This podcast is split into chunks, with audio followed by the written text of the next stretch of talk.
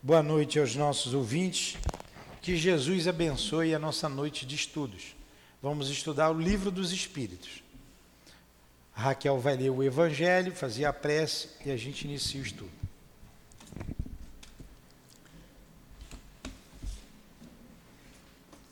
Capítulo 14: Não coloqueis a candeia debaixo do alqueire. Item 17. Carregar sua cruz. Quem quiser salvar sua vida, a perderá. Sereis benditosos quando os homens vos odiarem, quando vos separarem, quando vos tratarem injuriosamente, quando rejeitarem o vosso nome como mal por causa do Filho do Homem.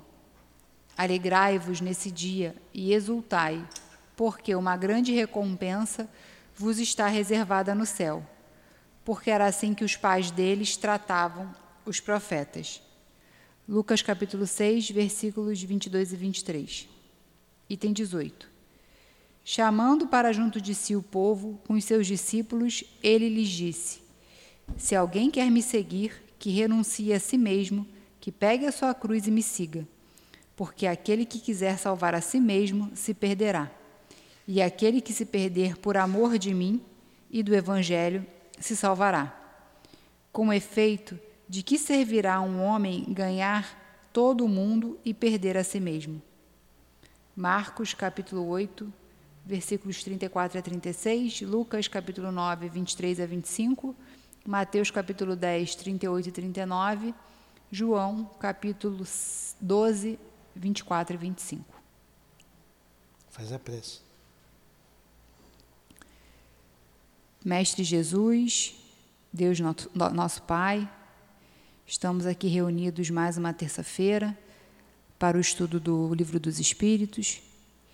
Pedimos a, nesse momento a intuição dos bons espíritos, do nosso patrono Eurípides Bassanufo, para estarmos com, os nossos corações abertos, para termos o maior, o maior entendimento que pudermos do livro dos Espíritos, das questões que serão estudadas. Em nome de Deus, em nome de Jesus, em nome do amor, pedimos a permissão para darmos por iniciado o curso do livro dos Espíritos da noite de hoje. Que assim seja.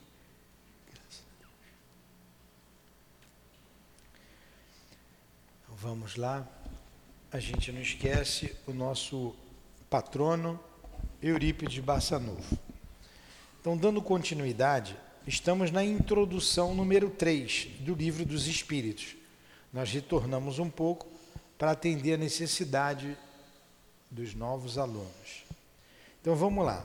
Ele vai começar aqui a partir da 3, dando uma resposta aos negadores da doutrina espírita. Então vamos ver o que, que ele diz nessa introdução número 3.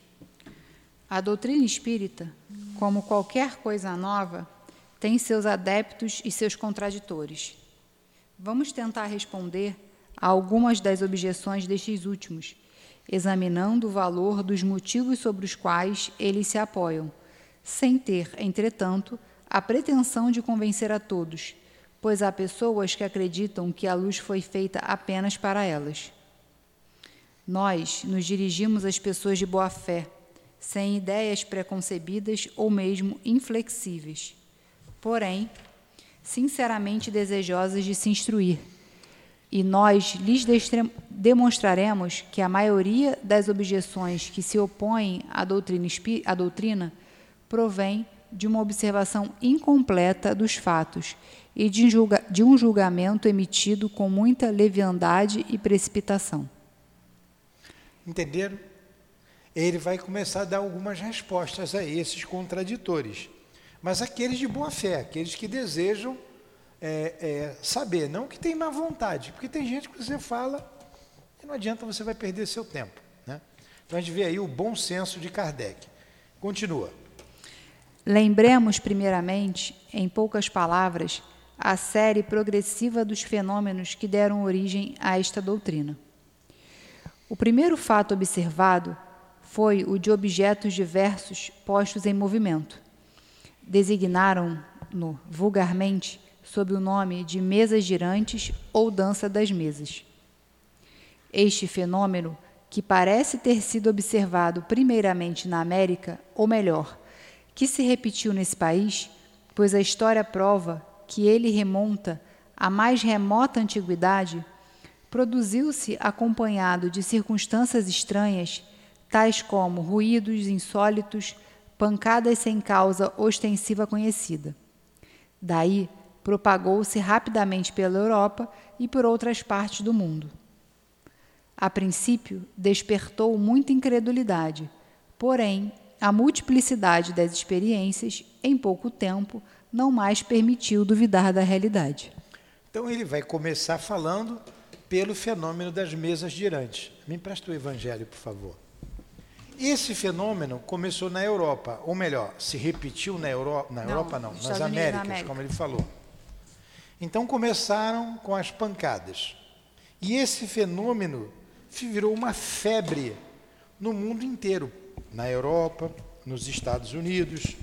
Quando a gente chega aqui, a gente abre o Evangelho na na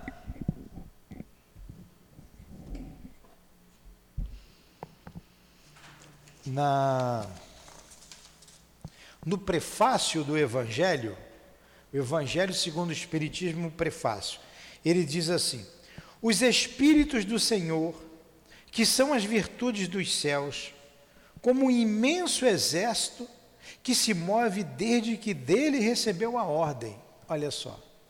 Os Espíritos do Senhor, que são as virtudes dos céus, como um imenso exército se move desde que dele recebeu a ordem espalham-se sobre toda a superfície da terra. Então, como um exército se espalhando por toda a superfície da terra. Semelhante às estrelas resplandecentes, eles vêm iluminar a estrada e abrir os olhos aos cegos. Então os espíritos receberam ordem de Deus. Ó. Chegou o momento de sacudir a humanidade, deles saírem do materialismo que vige na humanidade. Eles acordarem para o mundo espiritual, para a existência do mundo espiritual. É, o momento é esse. Veio a ordem. Ele continua aqui no prefácio, vou ler só mais um pedacinho. E vos digo em verdade, são chegados os tempos em que todas as coisas devem ser restabelecidas no seu verdadeiro sentido, para dissipar as trevas, para envergonhar os orgulhosos, trazer o verdadeiro sentido de dissipar as trevas, envergonhar os orgulhosos e glorificar os justos. As grandes vozes do céu ressoam como o som do clarim, e os coros dos anjos se reúnem. Homens, nós vos convidamos para o divino concerto, que vossas mãos peguem a lira, que vossas vozes se unam e que em um hino sagrado elas se propaguem, vibrem em toda a extensão do universo. Homens e irmãos, que nós amamos, estamos próximos de vós. Amai-vos também uns aos outros e dizei do fundo do vosso coração, fazendo a vontade do céu, do Pai que está no céu.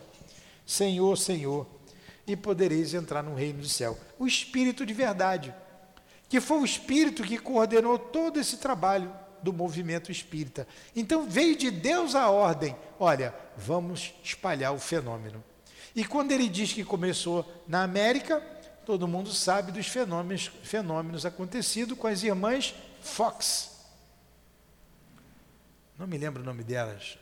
É, Caterine. E tem um outro nome. A Júlia é Budã. As irmãs, Uma menina de 14. Bota aí rápido. Bota você. no Google rapidinho começou Entendi. com as pancadas irmãs das irmãs Fox. Então, na casa dela, na madrugada, os raps, a noite inteira. E elas começaram a verificar o que está vendo. Aí elas mesmas, elas mesmas estabeleceram um contato. Seu pé rachado, chamou o de pé rachado, era o nome que se dava lá para o desconhecido, né? Tem alguém aí? Se. É, Caterine e, e Margarete Fox. Tem uma outra também, mais velha. A Lea, Lea, Lea Fox, isso. Aí essas meninas estabeleceram um contato. Tem alguém aí? Se tiver, bate uma vez. Imagine vocês, três horas da manhã, o barulho na casa de vocês, e vocês perguntam: tem alguém aí? Se tiver, bata uma vez. O que, que vocês vão fazer? Gente, mas ninguém nem correndo. pergunta. Não, não, se pergunta, essa pergunta não se faz. E, e isso foi de madrugada, era a madrugada inteira, a ponto de, no início elas se reuniam, tem uma história aí no Google, vocês vão ver, se reuniam todas elas no mesmo quarto, dormindo com a mãe, enfim, e se estabeleceu o contato, foi assim que se estabeleceu. Foi assim que se faz. Eu não pergunto. é você não pergunta. Mas é para perguntar. Se tem alguém importunando, o que, que você quer? É para perguntar. E aí você quer o quê? Está precisando de alguma coisa? Vou rezar por você. Agora deixa eu dormir. E aí se estabeleceu um contato. Para sim, para não. Mas isso é limitado a um sim e a um não. Daí elas foram colocando o alfabeto com as pancadas para cada letra, letra A, letra B, letra C, igual o código Morse, né? Letra E, e foram formando as palavras. E o fenômeno ali disse assim: ela perguntou quem é você, ele disse: Eu sou a alma, sou a alma de um homem, e meu corpo está enterrado aqui nesse quarto. Eles foram lá depois, cavucaram e acharam lá um, um esqueleto lá enterrado lá naquele lugar. Isso chamou a atenção e ela perguntou: Posso chamar a vizinha? Pode. Posso chamar outra vizinha? Aí veio todo mundo, veio pastor, veio gente, aquilo foi um furdunço danado lá na época. Tentaram desacreditar, como tudo que acontece, tentaram, fizeram de tudo para acreditar. Um grupo de religiosos ameaçou as meninas, elas saíram até, tiveram que sair da cidade depois. Mandaram um especialista lá, um religioso, e o religioso disse: oh, tem gente ali sim, aquele é um espírito. Acharam que ele estava de colunho com outra pessoa, mandaram um outro que confirmou a mesma coisa, até que apertaram tantas garotas, pressionaram tanto, ameaçaram tanto, que elas disseram: realmente, nós que inventamos aquilo tudo, aquilo era um truque, para deixá-las em paz. O tempo passou, lá na frente, elas disseram: ó. Aquilo tudo era verdade mesmo. A gente tá, foi muito pressionado. Mas, enfim, começou ali, em Hydesville, na cidade de Hydesville, nos Estados Unidos. E também na Europa, e foi para a Europa inteira. E a mesa começava a girar. Você imagina você andando, isso a gente estuda na história do Espiritismo, mas como vocês também não fizeram, você imagina você sair daqui e a cadeira ir atrás de você, ou a mesa atrás de você. O que, você quer, mesa? E isso era uma febre. Nas, nas festas, nos grandes salões, as mesas giravam. Aí diziam, as mesas falam, e elas davam respostas. Vocês vejam como as pessoas estão atrasadas. As que fazem despachos estão ainda no tempo lá de Moisés, né? antes de Moisés, lá atrás. Ah, Moisés veio há 3.500, 5.500 anos atrás, não é? 1.500 anos antes do Cristo, mais 2.000, 3.500 anos atrás. Lá, 4.000, 5 anos se fazia é, oferendas para pro, os mortos. Né? Então, quem faz um despacho ali está pelo menos esses, uns 3.500 anos atrasado, que Moisés vem falar sobre isso, depois Jesus. E a mesma coisa o copo.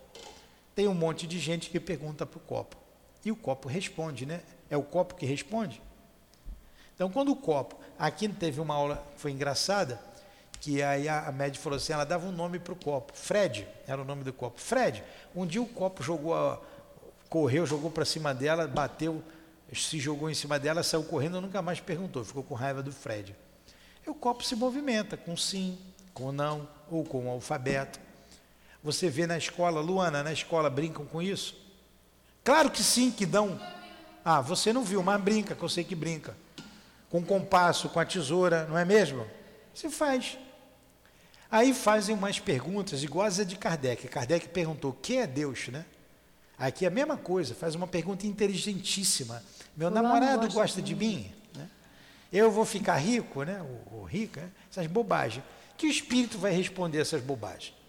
Então, quem brinca com copo, ou com compasso, ou com a linha, ou com lápis, na aula passada, meninas que eram lápis, que botavam o lápis e o lápis respondia sim, não, ia na letra, inventam cada uma, né?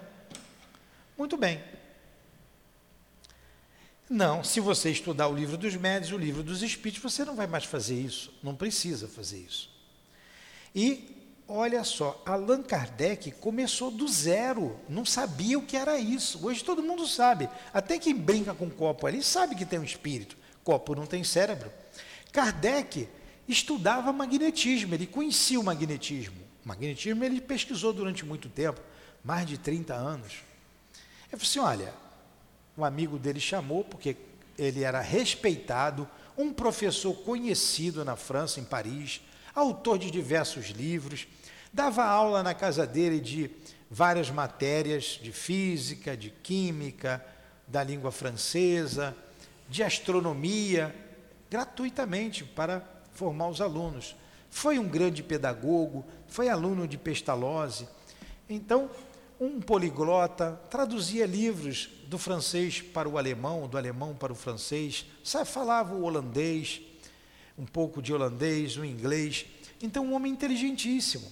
Vamos lá, professor Rivaio, vamos lá, vamos ver as danças, ah, vamos ver a mesa, as mesas dão resposta. Ele não me venha com essa conversa. Como é que mesa vai dar resposta? Mesa não tem cérebro. A não ser que vocês botaram um cérebro na mesa. O magnetismo explica tudo isso. Eu não vou me perder meu tempo. Tanto insistiram, um amigo dele, que ele resolveu ver. Ele, opa, tem alguma coisa aí. A mesa se movimentar, apenas o magnetismo explica. Agora, ela dá resposta inteligente ele começou do zero, do zero, não sabia nada, do zero de espiritismo. E olha a ciência, a filosofia, e que mais tarde se transformou numa religião, o que ele trouxe com as suas pesquisas. Ele começou, então, a analisar, a pesquisar. E, em cima dessa pesquisa, ele lança a primeira edição do Livro dos Espíritos, em 18 de abril de 1857. Ele começa com 500 perguntas, depois veio a outra edição com 1019 perguntas, que é a edição que nós temos hoje aqui. Em 1858, no dia 1 de janeiro de 1858, ele lança a Revista Espírita. Nós estamos estudando aqui a Revista Espírita, quarta-feira, amanhã, de manhã. É só acordar cedo e vir para cá, 8 horas da manhã, que vocês vão estudar, estudar a Revista Espírita. Ou ficar em casa, né? Bota o fonezinho e vai ouvir.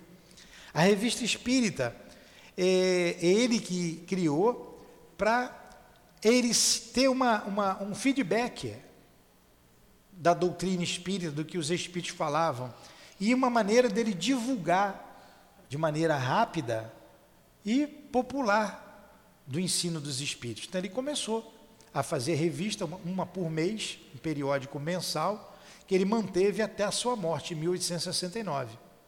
E depois um amigo dele que o ajudava deu continuidade. Então nós temos a coletânea de revista espírita de janeiro de 1858 a dezembro de 1869. Ele morreu em abril, mas o amigo continuou e a gente tem a coleção dela aí que a gente estuda, começamos a estudar aqui. E ali, com essa divulgação, vinha mensagens de tudo quanto é lugar. Ah, tem um grupo de espíritos na cidade tal, de fora a outra, da outro. Ali na Europa é tudo pertinho, né? Um país é um do lado do outro. Você vai de trem de Portugal para a França, pra, você é tudo ligado ali, é tudo pertinho. E as, as, as cartas chegavam até ele e ele lançava na doutrina espírita. A doutrina espírita tem tudo, todo o trabalho que ele fez. Está tudo ali. O que tem no livro, nas obras básicas ou obras fundamentais, os fundamentos da doutrina espírita são, estão nas cinco obras. Tudo está ali na, na, revista espírita. Mas nem tudo que está na revista espírita está ali. Então, ali deu um caráter universal da doutrina, que está aqui no Evangelho também. Que está no Evangelho. A mesma pergunta e a, a mesma resposta chegava até ele, a mesma informação chegava até ele de várias partes do mundo, da França e do mundo, por vários médios diferentes um dos outros. Ah, o médium tal, quem viu o filme de Kardec, eu aconselho vocês a verem, que é interessantíssimo. Botem ali, baixa o filme, é muito bom, muito bom mesmo, muito elucidativo. Isso que eu estou contando está ali no filme, resumidamente ali no filme. Ele, ele, ele, eles conversando com, com os amigos, olha que coisa espetacular, estamos ele empolgado. Kardec era empolgado gostava do que fazia. Olha, aqui, e foi ali com a menina de 13 anos, né, da família Budan, que veio a resposta que ele perguntou: o que é Deus? Deus, ele não fez a pergunta, ela trouxe Deus, inteligência suprema, causa primeira de todas as coisas. Poxa, que resposta profunda. Mas essa, essa, essa ideia de Deus veio também de Bruxelas, veio também de outra cidade, de outro país, veio de vários lugares. Ele, olha aqui, o médium tal em tal lugar respondeu isso. O médium tal em tal lugar respondeu a mesma coisa, a mesma coisa, a mesma coisa. Há um caráter universal nessa doutrina. Você tem que ser estudioso, dedicado. E inteligente, ter uma inteligência para ter essa visão do todo. E a partir dali, das suas pesquisas, até ele, come, ele começou a lançar, antes de lançar o livro dos Espíritos, ele quis desassociar o nome dele, Hipólite Leão é, Rivaio, Hipólite Leão Denizar Rivaio, conhecido na França, conhecido até fora da França, do trabalhador da doutrina espírita foi-lhe revelado que numa encarnação, na própria França, ali, ali vivia um povo celta, ele foi um druida, um sacerdote, um sacerdote celta, que tinha o nome de Allan Kardec. Então ele adotou o pseudônimo de Allan Kardec. Então ele ficou livre, né? ele desassociou ele como professor, conhecido, e começou do zero na pesquisa da doutrina espírita. E é conhecido hoje como Allan Kardec, ficou conhecido como Allan Kardec, o pseudônimo que ele deu. Então ele foi concatenando essas ideias. Concatenar é juntar em feixes, unir as ideias. Ele montou didaticamente tudo isso. Está ali no livro é, A Gênese, no início, explicando tudo isso. Ele juntou essas ideias, ele dividiu didaticamente os assuntos no livro dos Espíritos, depois no livro dos Médios, que deu continuidade, depois do livro dos Médios vem o livro do o Evangelho, depois do Evangelho vem o céu e o inferno, finalmente a Gênese e ele desencarna. Aí, 14 anos, aproximadamente de 1855, que ele começou a, a pesquisa, desencarnou em 1869, com 65 anos de idade, é, vítima de um aneurisma, e ele deixou pronto a Gênese. O livro Obras Póstumas, que nós acabamos de estudar aqui, foi o que encontraram lá na mesa dele, no escritório dele, as anotações dele, e fizeram ali, juntaram, fazendo a obra Obras Póstumas. Então, uma pincelada aí de Kardec. Então ele está começando falando dessas mesas girantes. Tudo bem? Deu para se situar legal? Alguma pergunta? Estou fazendo o resumo do resumo. Que isso aí eu precisaria de várias aulas para falar sobre Allan Kardec, do seu trabalho, com minúcias. Então a gente aconselha vocês lerem lá o que é o Espiritismo. A gente tem um estudo aqui, mas é pela manhã, vocês não têm tempo de fazer. A gente faz com as mães na quinta-feira. Mas tem também um filme que vocês devem ver, muito bem feito, aquele filme do Allan Kardec, muito bem feito. Tá? Vamos lá, continua, Raquel.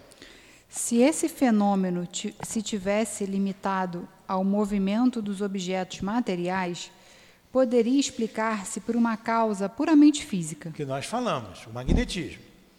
Estamos longe de conhecer todos os agentes ocultos na natureza e todas as propriedades daqueles que conhecemos.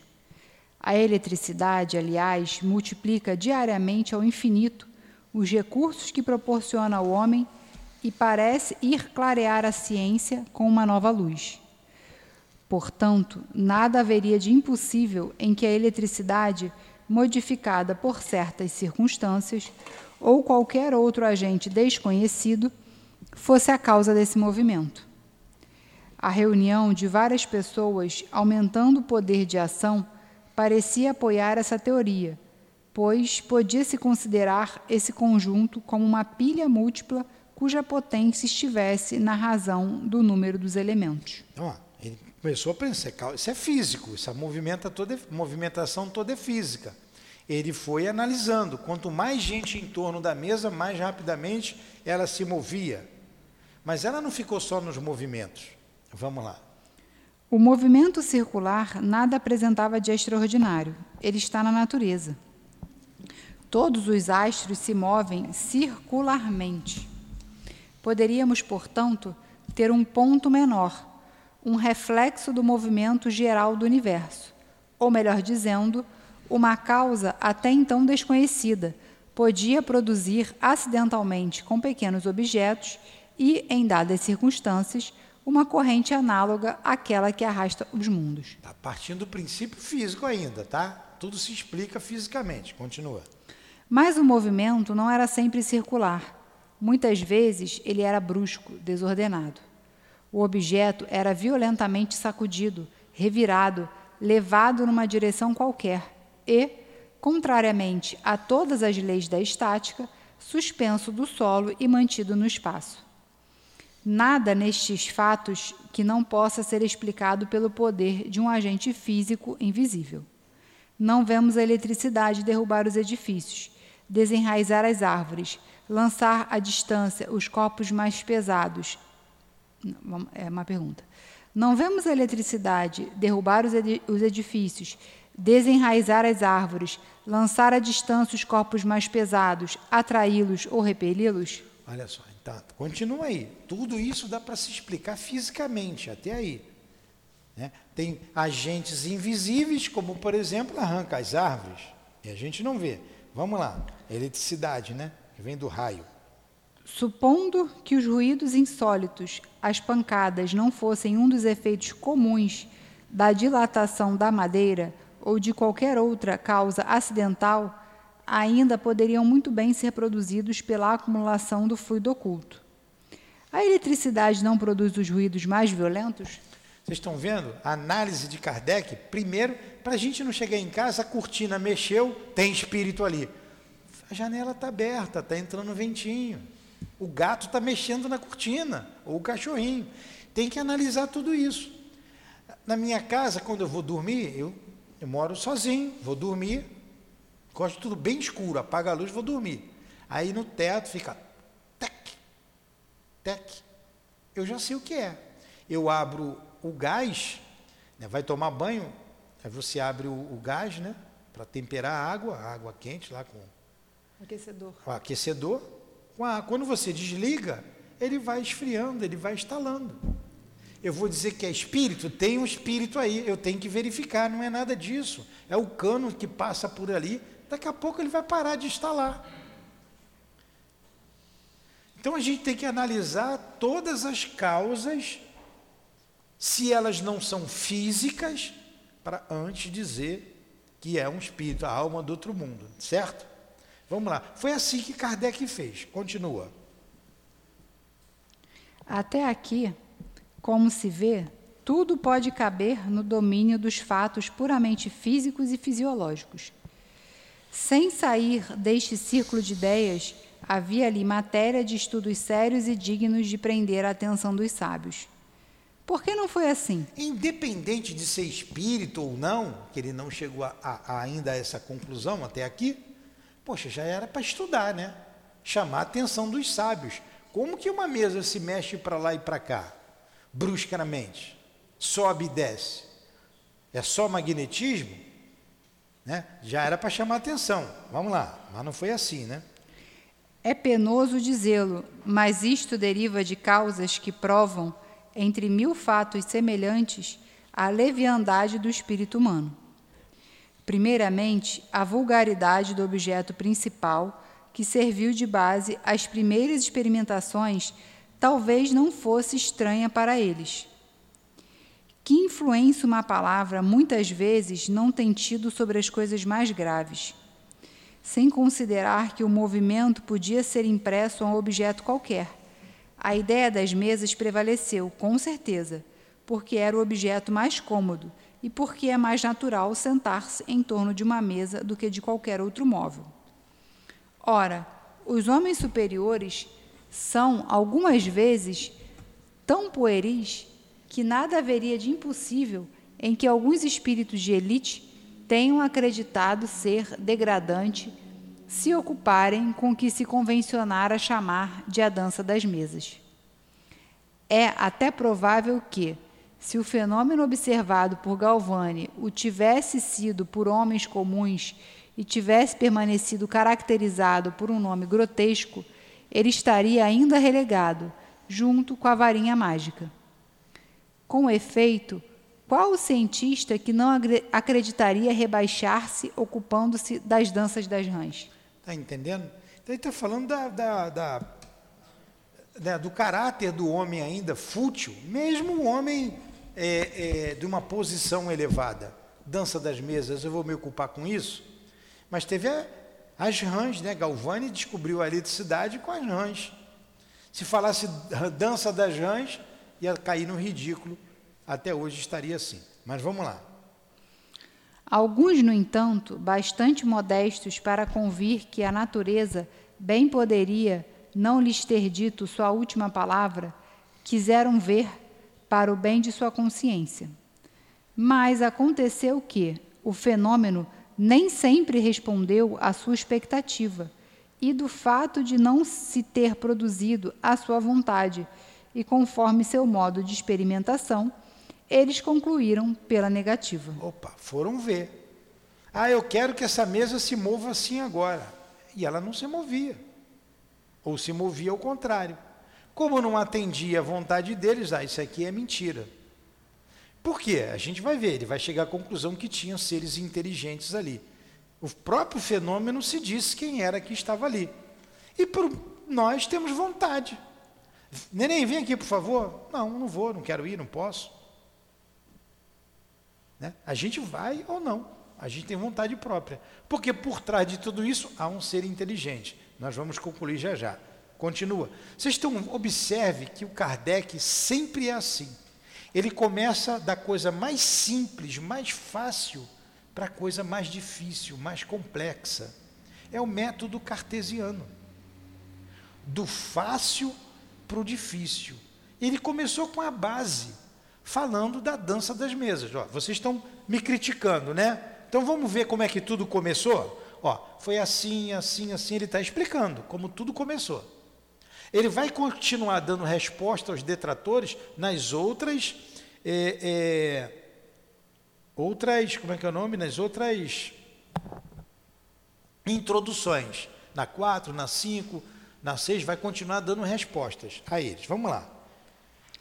Apesar de sua sentença, as mesas, visto que há mesas, continuam a girar, e podemos dizer com Galileu, e todavia elas se movem. Diremos mais: é que os fatos se multiplicaram de tal forma que hoje eles têm o direito de cidade, importando apenas encontrar para eles uma explicação racional. Eles aceitando ou não, as mesas se moviam. Ele falou com Galileu, vocês sabem de Galileu, né? Ah, a igreja mandou ele voltar atrás, senão ia queimar ele vivo em praça pública. E tudo bem, o, o, a, não, não são, a terra não se move não, é tudo que se move em torno da terra. Aí não mataram ele, até porque ele era parente lá de um, de um bispo lá, então não deram a morte a ele. Mas ele disse que ele sai se virando, mas que se move, se move. Ele disse que dão para não ser morto. Então vamos lá. Independente do outro dizer que é certo ou errado, a mesa continua se mexendo. Pode-se concluir alguma coisa contra a realidade do fenômeno, pelo fato de que ele não se produz de uma maneira sempre idêntica segundo a vontade e as exigências do observador? Os fenômenos de eletricidade e de química não estão subordinados a certas condições e devemos negá-los porque eles não se produzem fora dessas condições? Por isso que sempre, toda, vocês que estudaram química, é, tinha lá CNTP. as, a, a, CNTP. hã?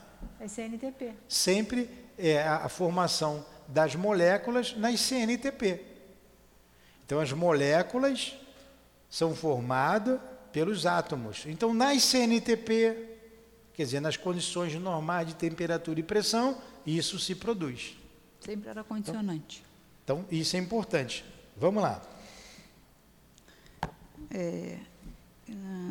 O que há, portanto, de surpreendente em que o fenômeno do movimento dos objetos pelo fluido humano tenha também suas condições de ocorrer e deixe de se produzir quando o observador, colocando-se no seu próprio ponto de vista, pretende fazê-lo ao sabor de seu capricho, ou sujeitá-lo às leis dos fenômenos conhecidos. Ah, é uma pergunta, calma aí. Tá certo, pode continuar. Sem considerar que para os fatos novos ele pode haver leis novas? Continua. Ora, para conhecer essas leis, é preciso estudar as circunstâncias nas quais os fatos se produzem, e este estudo não pode ser senão o fruto de uma observação embasada, atenta e frequentemente muito longa. Tem que estudar, tem que pesquisar, analisar tudo o que está acontecendo. E não chegar lá e dizer, ah, não foi como eu quis, isso não existe. Porém, Porém, alegam algumas pessoas há, com frequência, fraude evidente. Nós lhes perguntaremos, primeiramente, se elas estão bem certas de que haja fraude, se elas não tomaram como tal efeitos que elas não podiam explicar, mais ou menos como aquele camponês que considerava um sábio professor de física que fazia experiências, um hábil escamoteador. Supondo até que isso tenha podido acontecer algumas vezes, seria isto uma razão para negar o fato? Será preciso negar a física porque há ilusionistas que se decoram com o título de físicos? Aliás, é preciso levar em conta o caráter das pessoas e o interesse que elas poderiam ter em enganar. Seria então uma brincadeira? Pode-se bem se divertir por um instante, mas uma brincadeira indefinidamente prolongada seria tão enfadonha para o mistificador quanto para o mistificado. De resto, haveria uma mistificação que se propaga de uma extremidade do mundo à outra, e entre as pessoas mais austeras, mais honradas e mais esclarecidas, algo pelo menos tão extraordinário quanto o próprio fenômeno. entenderam? Ficou bem claro? Ficou? Deu para entender todo o texto? Precisa eu explicar isso aqui que acabou de, vocês acabaram de ler. Pede para a Lona explicar, porque a Lona estava dormindo. Alguma pergunta? Pergunta? Não? Então ele vem dizendo como tudo se formou, desde o movimento das mesas. É, ele começou a refutar algumas ideias, alguns que viram e não foram como eles queriam. Então ele fez a comparação até com a química, que tem que ser nas CNTP. E depois ele respondeu àqueles, já isso tem fraude, tem muita gente que tem fraude. Realmente tem gente que frauda. Mas tudo aquilo ali é fraude, analisou direitinho, certinho, se tem fraude ou se não tem, tá? Aí agora ele vai, vamos, vamos ver se a gente consegue. O 4 tem 15 minutos, porque vai ser importante para a gente fechar essa ideia. Vamos lá, continua aí. Se os fenômenos Se os fenômenos com os quais nos ocupamos se tivessem limitado ao movimento dos objetos, eles teriam permanecido, como dissemos, no domínio das ciências físicas. Ah, não ficou só nessas danças, só nesse movimento. Continua. Mas isto não ocorreu. Estava-lhes destinado colocar-nos no caminho de fatos de uma ordem estranha. Acreditou-se descobrir, não sabemos através de que iniciativa, que a impulsão dada aos objetos não era somente o produto de uma força mecânica cega, mas que havia nesse movimento a intervenção de uma causa inteligente.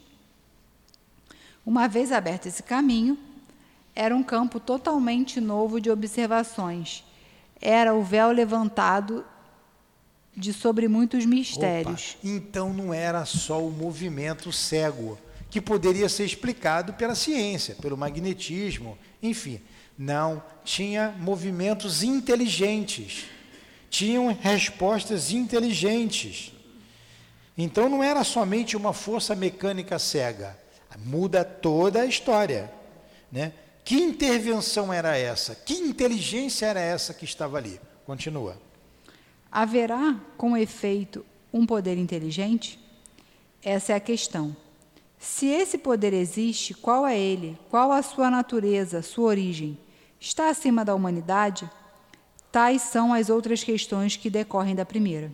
Tá, entenderam? Olha, devagarinho o raciocínio de Kardec, né? Realmente é, há um poder inteligente ali? Será que é mesmo?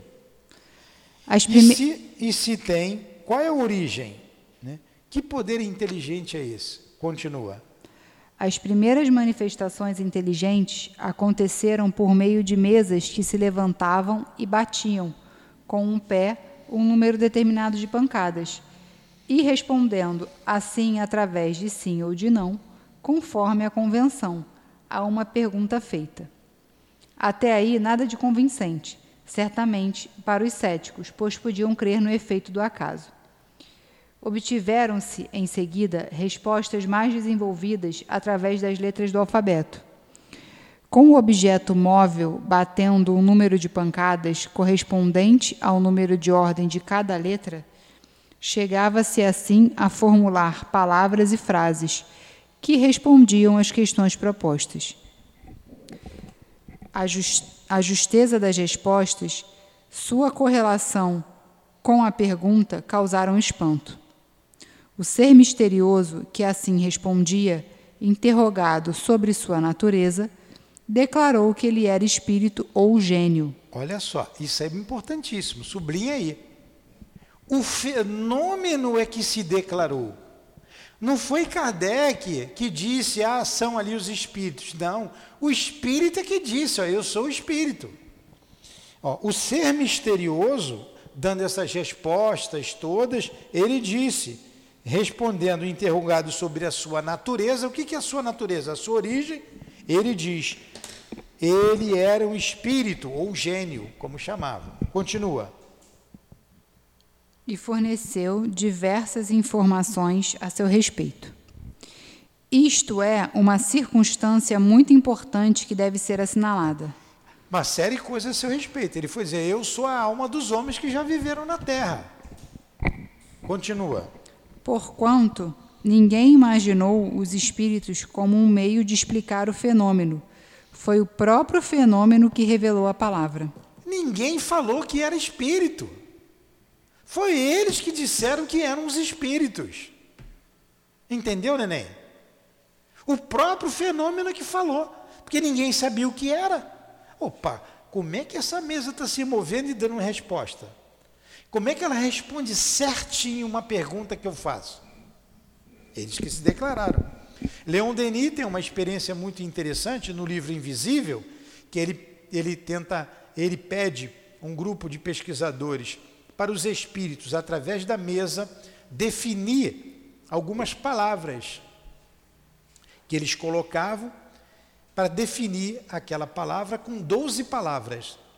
Então, bota lá, amor. A mesa, pá, pá, pá, pá, pá, pá, definia com 12 palavras o que era o amor. Fé. Pá, pá, pá, pá, pá, eles seguraram a mesa. Faltavam três palavras para terminar a definição da palavra fé.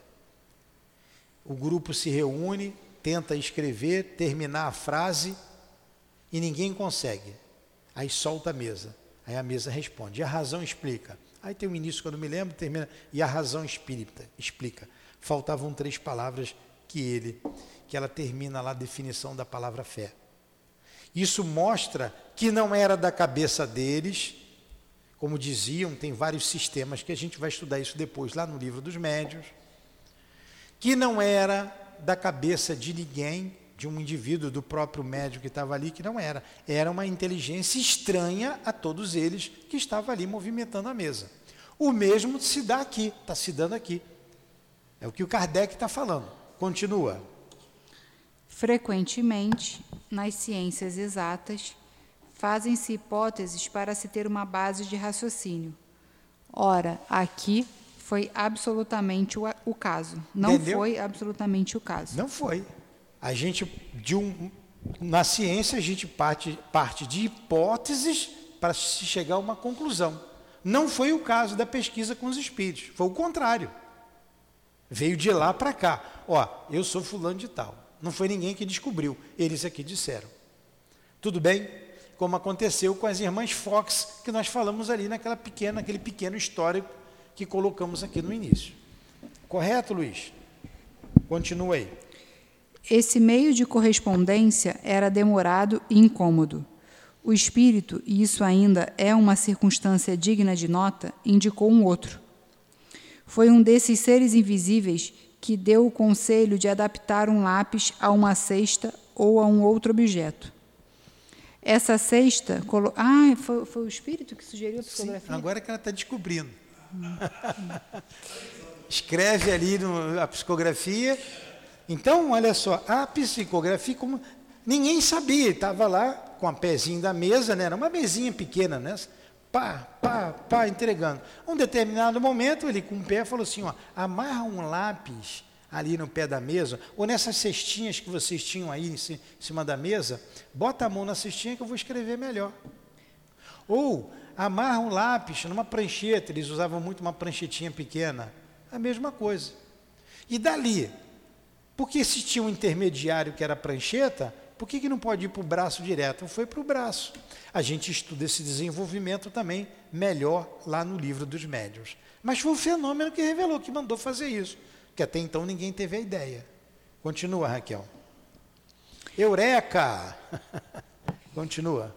Essa cesta colocada sobre uma folha de papel é posta em movimento pela mesma potência oculta que faz mover as mesas mas, em vez de um simples movimento regular, o lápis traça por si mesmo caracteres que formam palavras, frases e discursos inteiros de várias páginas, tratando das mais elevadas questões de filosofia, de moral, de metafísica, de psicologia, etc.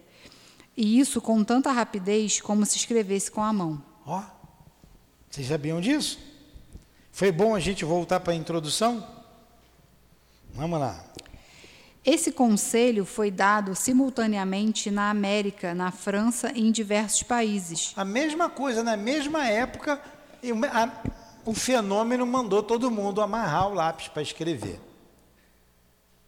Eis. Eis os termos nos quais ele foi dado em Paris em 10 de junho de 1853, a um dos mais fervorosos adeptos da doutrina que já há vários anos e desde 1849 ocupava-se com a evocação dos espíritos. Vai pegar no quarto ao lado a cestinha, prende-lhe um lápis, coloca-a sobre o papel, põe os dedos sobre a borda. Alguns instantes depois, a cesta pôs-se em movimento e o lápis escreveu, muito legível, esta frase: Proíbo-vos expressamente de dizer o que vos digo aqui, da primeira vez que eu escrever, escreverei melhor. Olha só. Ele mandou não dizer, não, não diz, por enquanto, naquele momento, não, ó, não espalha isso não. Da outra vez eu vou escrever melhor. Mas em todos os lugares, em outros países, aconteceu a mesma coisa. Porque o Luiz já ia perguntar, porque ele é perguntador, ué, não entendi, por que, que ele proibiu? Porque se ele sai falando, não teria o fenômeno como falar em todos os lugares ao mesmo tempo. Quando ele foi falar, todo mundo já estava sabendo. Entendeu? O fenômeno falou em toda a França, na Europa, nos Estados Unidos. Ó, amarra, amarra o lápis aí e vamos escrever. Interessante, né? Vou fazer, vou fazer uma outra pergunta. Ah. Então quer dizer que de 1849 a 59. 53. Não, não foi Kardec, 4. isso aqui foi fora. Não, mas foi dele. Não. Mas o advento já veio. Em 1848. Em 48. 48.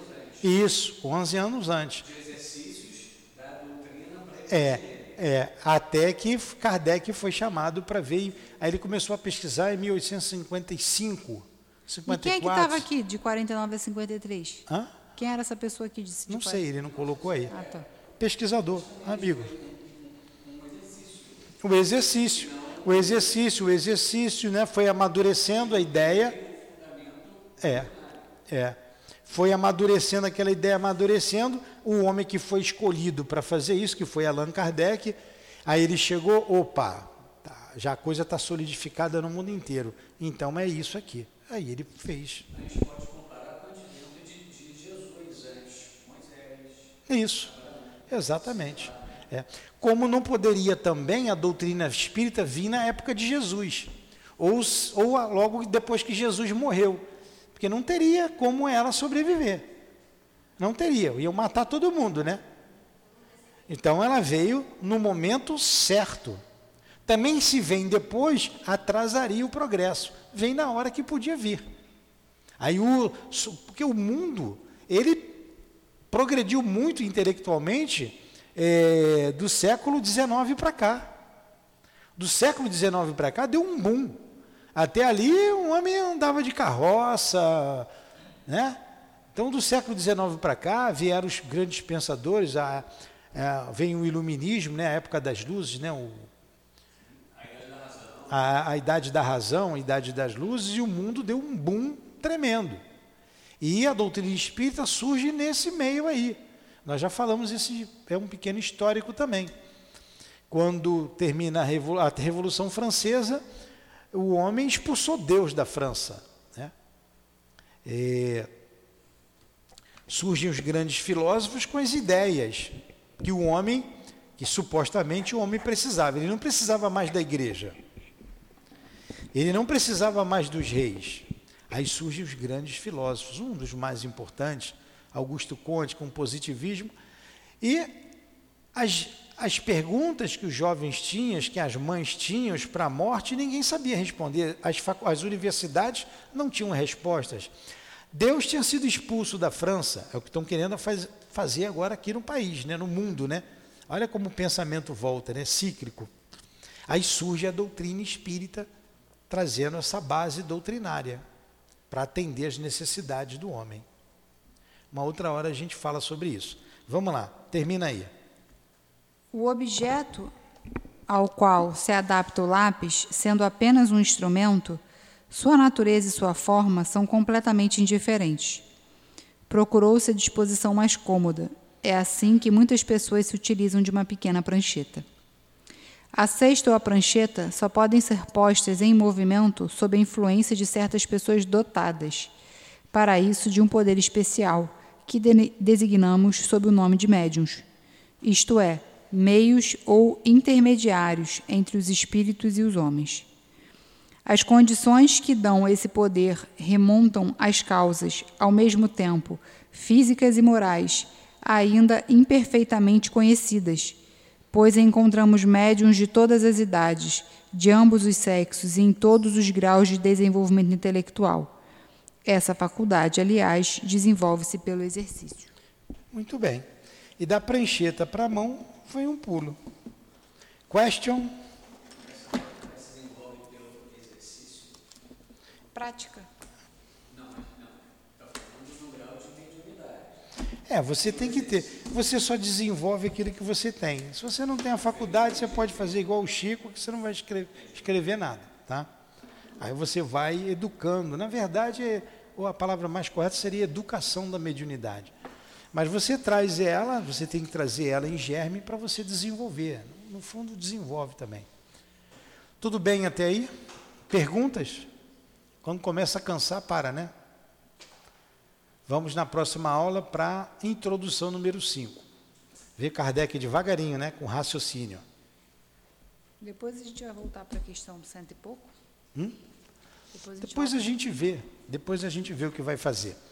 Vamos encerrar com a prece. Vai, Raquel, faz a prece para encerrar, por favor.